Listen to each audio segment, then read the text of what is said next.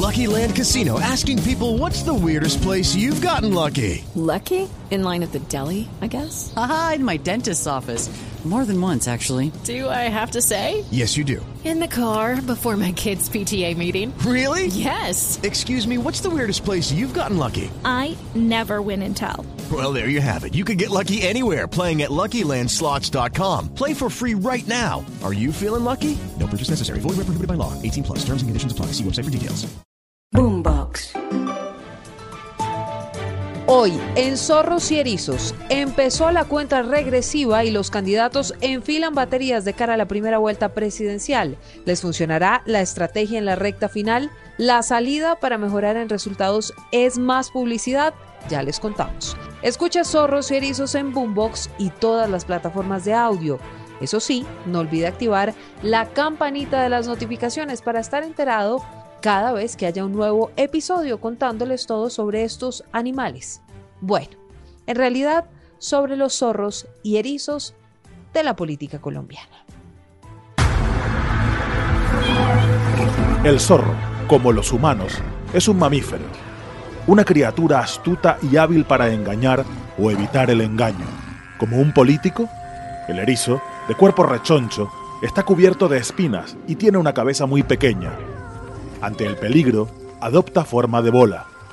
Como un político, Como en política todo es cuestión de método, la capital roja de Colombia. Y, y si lo veo, le, le voy a dar en la cara marica. Los miembros de la mierda, ¡No es así! ¡Estudien, vagos! ¡Mamola, como decía! ¿De qué, me, ¿De qué me habla bien? Y el que me acabo de enterar. En votar, señores representantes. Marica, ya no más. en la jungla de la política colombiana, ¿quiénes son los zorros y quiénes los erizos? Ya les contamos. Hola, soy Silvia Patiño y con Pedro Viveros hablamos de política, pero de una manera no tan convencional. Comenzó la cuenta regresiva y los candidatos se juegan la vida en estos últimos días de campaña, tanto que después de los resultados de las últimas encuestas, varios han sacado toda la artillería y otros andan prometiendo el oro y el moro para poder ganar.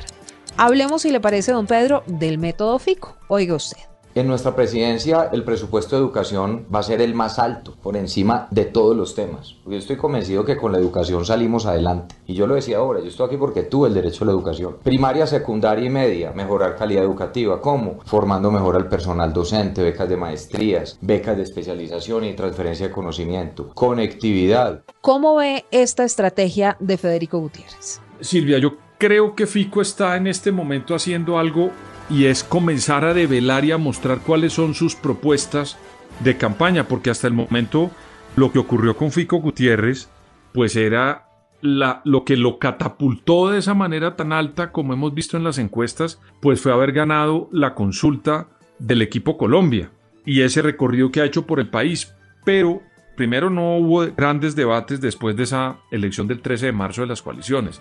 Entonces le ha tocado recurrir a piezas de publicidad para comenzar a mostrarse. Ya se sabe que es, digamos, un candidato cercano, que tiene mucha empatía con las personas y con los electores, tiene forma de conectarse con ellos, pero creo que le hacían falta las propuestas. Y en la mayoría de videos que está sacando, además de motivar para ganar y eso que viene diciendo hace rato de eh, vamos a ganar y llamando digamos como un call to action para, para ganar la elección, le está agregando contenido y uno comienza a ver ya ciertas propuestas que, que puede estar siendo parte de su estrategia para no mostrarlo tan activista, sino un poco más un candidato con propuestas. Eso es lo que he visto, digamos, en la estrategia publicitaria de Fico. Y le repito que me da la impresión que lo hace porque como no hay debates de alto calado, todavía, pues de pronto lo que, los que están buscando los estrategas de la campaña de Fico Gutiérrez es presentar sus temas de campaña vía la publicidad tanto en prensa, televisión, radio y en las redes, Silvia. Sabe también que me llama la atención, por ejemplo, que este que acabamos de oír es de jóvenes.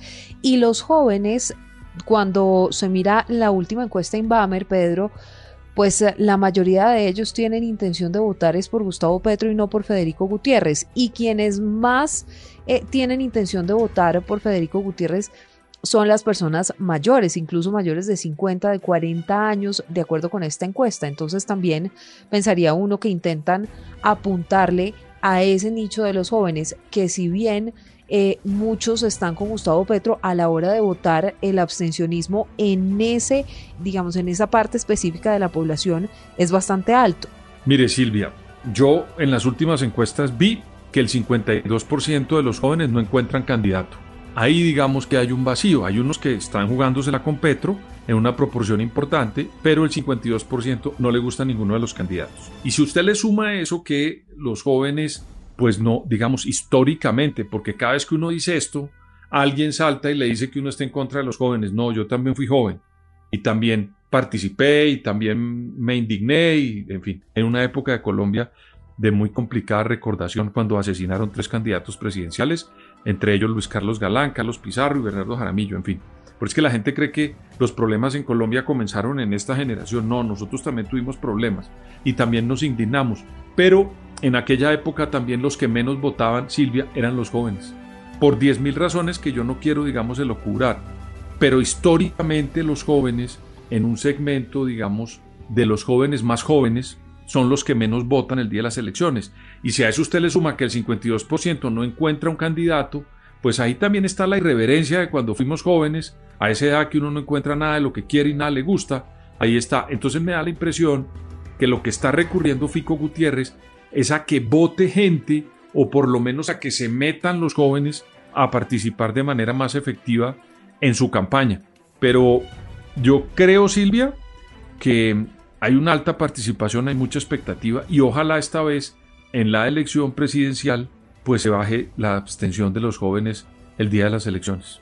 Bueno, y hablando de prometer el oro y el moro, oiga esta. Abuela, ¿usted en qué trabajó? Toda la vida en el cuidado de mis hijos y de su abuelo, mijito. ¿Y usted tiene pensión? No, mijito, eso nunca ha contado como trabajo. ¿Y si yo le digo que hay alguien que propone que esto cuente para pensión, ¿votaría por él? A ojo cerrado, ¿quién es? Petro, ¿le suena? claro que me suena. Francia el cambio, el cambio por la vida. Francia vicepresidenta, Petro presidente. Publicidad política pagada. Aquí uno lo que sí se pregunta, Pedro, es, si bien Gustavo Petro pues va encabezando las encuestas en intención de voto, ¿será que va a poder cumplir todo lo que está prometiendo en campaña? Silvia, Gustavo Petro, contrario a lo de Federico Gutiérrez, debería estar llamando a más gente a votar, porque la mayoría de las propuestas de Petro, digamos, durante cuatro años y la campaña anterior, los colombianos, todo ese concepto de él, de, digamos, hacer una especie de ruptura en muchos escenarios de la política colombiana y, combinándolo con esa idea que él tiene de un gobierno de transición, que es bastante, digamos, izquierdista, esa idea del gobierno de transición. Luego, eso ya lo conocen muchos colombianos, porque él ha tenido mucho tiempo en el Congreso, en muchas partes de explicar sus propuestas, y me llama la atención que siga en esta oportunidad presentando propuestas cuando lo que yo pensaría que puede hacer en la campaña es lo que hizo Federico Gutiérrez cuando ganó la consulta, y es mover la gente para que vote por él, porque hay unos sectores que él necesita, que hoy no los tiene y que no son petristas triple A, que tiene que llamarlos. Y cuando uno ve ciertas propuestas, me da la impresión que al explicarlas termines alejándolo. Por ejemplo, la de no aclarar que, que, no se va a reelegir pues ahí termina alejando unas personas en Colombia del voto urbano, de personas de centro y de centro derecha que de pronto podían ver bien su candidatura, lo que hace más, lo que hace más bien es alejar a las personas porque no aclara ciertas cosas. Entonces, yo creería que Petro debería estar invirtiendo, eh, hacer su inversión publicitaria como en alegoría. Ok, round two. Name something that's not boring. A laundry? Ooh, a book club. Computer solitaire, huh? Ah, oh, sorry. We were looking for Chumba Casino. That's right. ChumbaCasino.com has over 100 casino style games. Join today and play for free for your chance to redeem some serious prizes. ChumbaCasino.com. No purchase necessary. Full prohibited by law. 18 plus terms and conditions apply. See website for details. A sus, a sus valores y a sus formas de ver eh, a Colombia. A veces hay unos comerciales donde uno trata de verlo donde aparece con Francia Márquez, buscando un ideal de país, llamando a la gente para que vote por un ideal y por una imagen de alguien diferente a la que ha mostrado durante este tiempo de tanta controversia y de tantas propuestas rupturistas. Luego yo pensaría que debería estar haciendo eso. En cierta medida en algunos comerciales lo hace, pero a veces ve uno que quiere tomar el camino de reafirmar algunas políticas que o la gente ya conoce o genera temor al, al revalidarlas cuando se las presenta Gustavo Petro. Silvia. Bueno, quien más debe enfilar baterías en materia de estrategia, mm, diría uno, Pedro, es Fajardo, porque los resultados, por lo menos los de las encuestas, hablan por sí solos. Oiga. Yo voto por Fajardo porque como joven entiendo la necesidad de un cambio responsable que tenga como base una reforma a la educación. Yo voto por el profe porque no me identifico con propuestas populistas que no le ofrecen un verdadero cambio a Colombia. Yo voto por Fajardo porque es el único candidato que propone un cambio responsable, porque lideró una transformación histórica para mi ciudad, Medellín. Los jóvenes de Antioquia estamos con Fajardo. ¿Es suficiente con esa imagen de profesor cool que está intentando dar uh, Fajardo o qué deben hacer desde su campaña para ver si puede remontar? Hay unos comerciales, Silvia, donde él aparece como profesor, pero también diciendo quiénes están en cada una de las campañas contra las que él tiene que pelear. Y siendo eso la estrategia, pues a mí me parece que es buena porque ahí uno nota que Sergio Fajardo pues está tratando de tomar una posición y entonces muestra a los amigos de Federico Gutiérrez que no le conviene y que Federico Gutiérrez trata de esconder, muestra a los amigos de Petro que Petro también trata de esconder o las propuestas eh, rupturistas de las que hablábamos que generan mucho temor en la población en Colombia a la hora de votar por un candidato como Petro, también la resalta en esos comerciales. Y al final él se muestra como un candidato más tranquilo, que puede hacer una, una digamos, una, una Colombia menos compleja y con mucha más tranquilidad para, para poder afrontarla. Lo que a mí me parece es que la campaña de Fajardo, no por los comerciales, sino por la dinámica de la campaña, por la inercia de la campaña, comenzó a debilitarse en las encuestas y en la opinión. Entonces esos comerciales, que debieron ser los comerciales de otro momento de la campaña de Sergio Fajardo, me parece que ya en este momento se vuelven paisaje y las personas no están pendientes de los comerciales de Sergio Fajardo, sino... ¿A usted le parece que se están volviendo paisaje? Sí, yo creo. Los comerciales de Sergio Fajardo, sin duda porque creo que la gente no lo porque está al comienzo mirando, fue no disruptivo, ¿no? Al comienzo, al comienzo rompió una portada de una revista y se encargaron fue de insultar o de atacar a Federico Gutiérrez y a Gustavo Petro diciendo que eh, Fajardo era la solución, pero esa estrategia no les funcionó. Es que Los yo, números verdad, lo dicen. Silvia, yo en las campañas no puede haber momentos de lucidez estrambóticos en materia creativa. Oiga lo que estoy diciendo. Momentos Sí. de lucidez estrambótico en materia de creatividad electoral. Porque las campañas no son un día, Silvia. Las campañas son un tiempo. Las campañas tienen una duración y unos momentos. Entonces, cuando usted hace un comercial de ese estilo, para después tener que ver nuevas encuestas, en- entonces tiene que romper también, yo no sé, los otros periódicos que sacaron encuestas donde le va mal. Entonces tiene que romper esas encuestas. Esa, digamos, salir en un comercial rompiendo, porque ese comercial en ese momento era como tratando de decir que esa encuesta no era válida o que esos, eso- esa publicidad de, ese periodo, de esa revista no funcionaba. Yo creo que uno debería tener una estrategia y es lo que yo desafortunadamente desde la campaña de la consulta no vi en Sergio Fajardo, comenzó a aparecer un poco en la campaña de la primera vuelta, pero desafortunadamente, me da la impresión que eso no pegó y esas genialidades creativas a veces cuestan. Yo recuerdo una campaña, Silvia, que fue muy interesante Sí. en 1998 cuando se enfrentaban Andrés Pastrana y Horacio Serpa. Y, y la otra candidata era Noemí Sanín, en una campaña brillantísima. Con unos costos mínimos hizo un comercial donde aparecían las voces de Serpa y de Pastrana diciéndose una cantidad de improperios en, la- en- en- en- una ima- en imágenes de cada uno. Y después ella aparecía sentada en un sofá donde le decía a los colombianos, ¿ustedes quieren eso? Y ya. Y subió Ingrid eh, Noemí Sanín de una manera Noemí exponencial. Desafortunadamente Pero no no, le le alcanzó. alcanzó para ganarle a Andrés Pastrana. Claro, no le alcanzó. Pero fue un comercial muy efectivo porque eh, Noemí Sanín perdió, creo, si no estoy mal, Silvia, con Andrés Pastrana, por 100 mil votos de diferencia o 150 mil votos. Luego, ese es un comercial que fue efectivo, pero en esta tesis, y era Noemí la tercería, que se llamaba en ese momento, una situación muy parecida a la de Sergio Fajardo.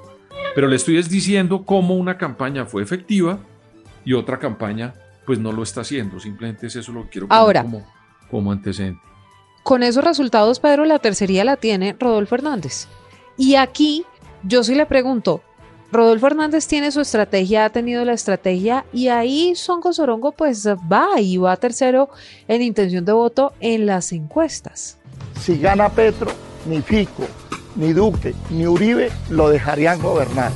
Si gana otra vez Uribe con su candidato Fico, ni Petro, ni los demás de izquierda lo dejarían gobernar. Y la realidad que hoy tiene Colombia está muy complicada para seguir como van. Por eso necesitamos otra cosa, algo absolutamente diferente, para que no siga la polarización haciendo sangrar al país y destruyendo la vida de todos. Y esta publicidad, Silvia, tiene factura.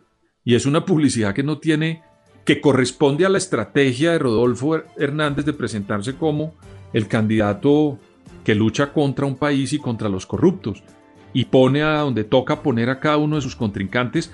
Pero si usted la mira, tiene una coherencia total desde el momento que se presentó a la opinión como el candidato anticorrupción. Y además le agregó, a mi juicio, algo que es bien interesante y es que él es un señor grande, pero si usted se da cuenta los colores de la campaña, la letra de la campaña, los ritmos, la música, el sonido y el script de la campaña o el copy del, creativo que le, que le hace los comerciales, se nota un lenguaje moderno.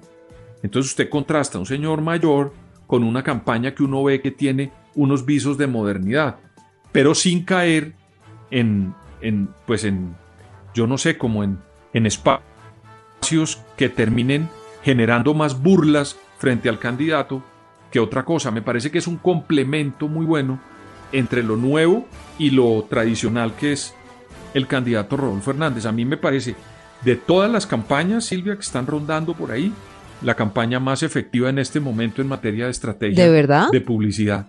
Sí, a mí me gusta mucho. Lo- yo no, yo no, pues no voy a votar por él, yo mi voto es secreto, como dice la Constitución, pero la campaña de Rodolfo es una campaña muy dinámica, moderna, diferente de las otras campañas que usted está viendo hoy. Es mi noble y humilde ¿Quién se iba a imaginar? Porque es el candidato, eh, digamos, de más edad.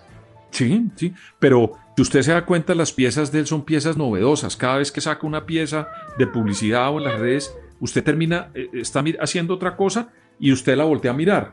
¿Qué es lo que tiene que lograr un publicista cuando está en la lógica de Rodolfo Hernández? Que la gente termine mirando a, una- a un candidato y no que se quede haciendo lo que está haciendo cuando suena un jingle o, un- o una propuesta de campaña. Y cada una de las cosas que usted ve de él tiene eso. Incluso el color, le repito, y la letra y la imagen de él es una imagen muy fresca y muy interesante. Le repito que a mí me gusta. No voy a votar por el señor, mi voto es secreto. Bueno, pues ya veremos, Pedro, porque la última palabra la tendrán los colombianos el próximo 29 de mayo. Y ahí veremos cuál de las estrategias publicitarias de las que estuvimos hablando fue la más efectiva.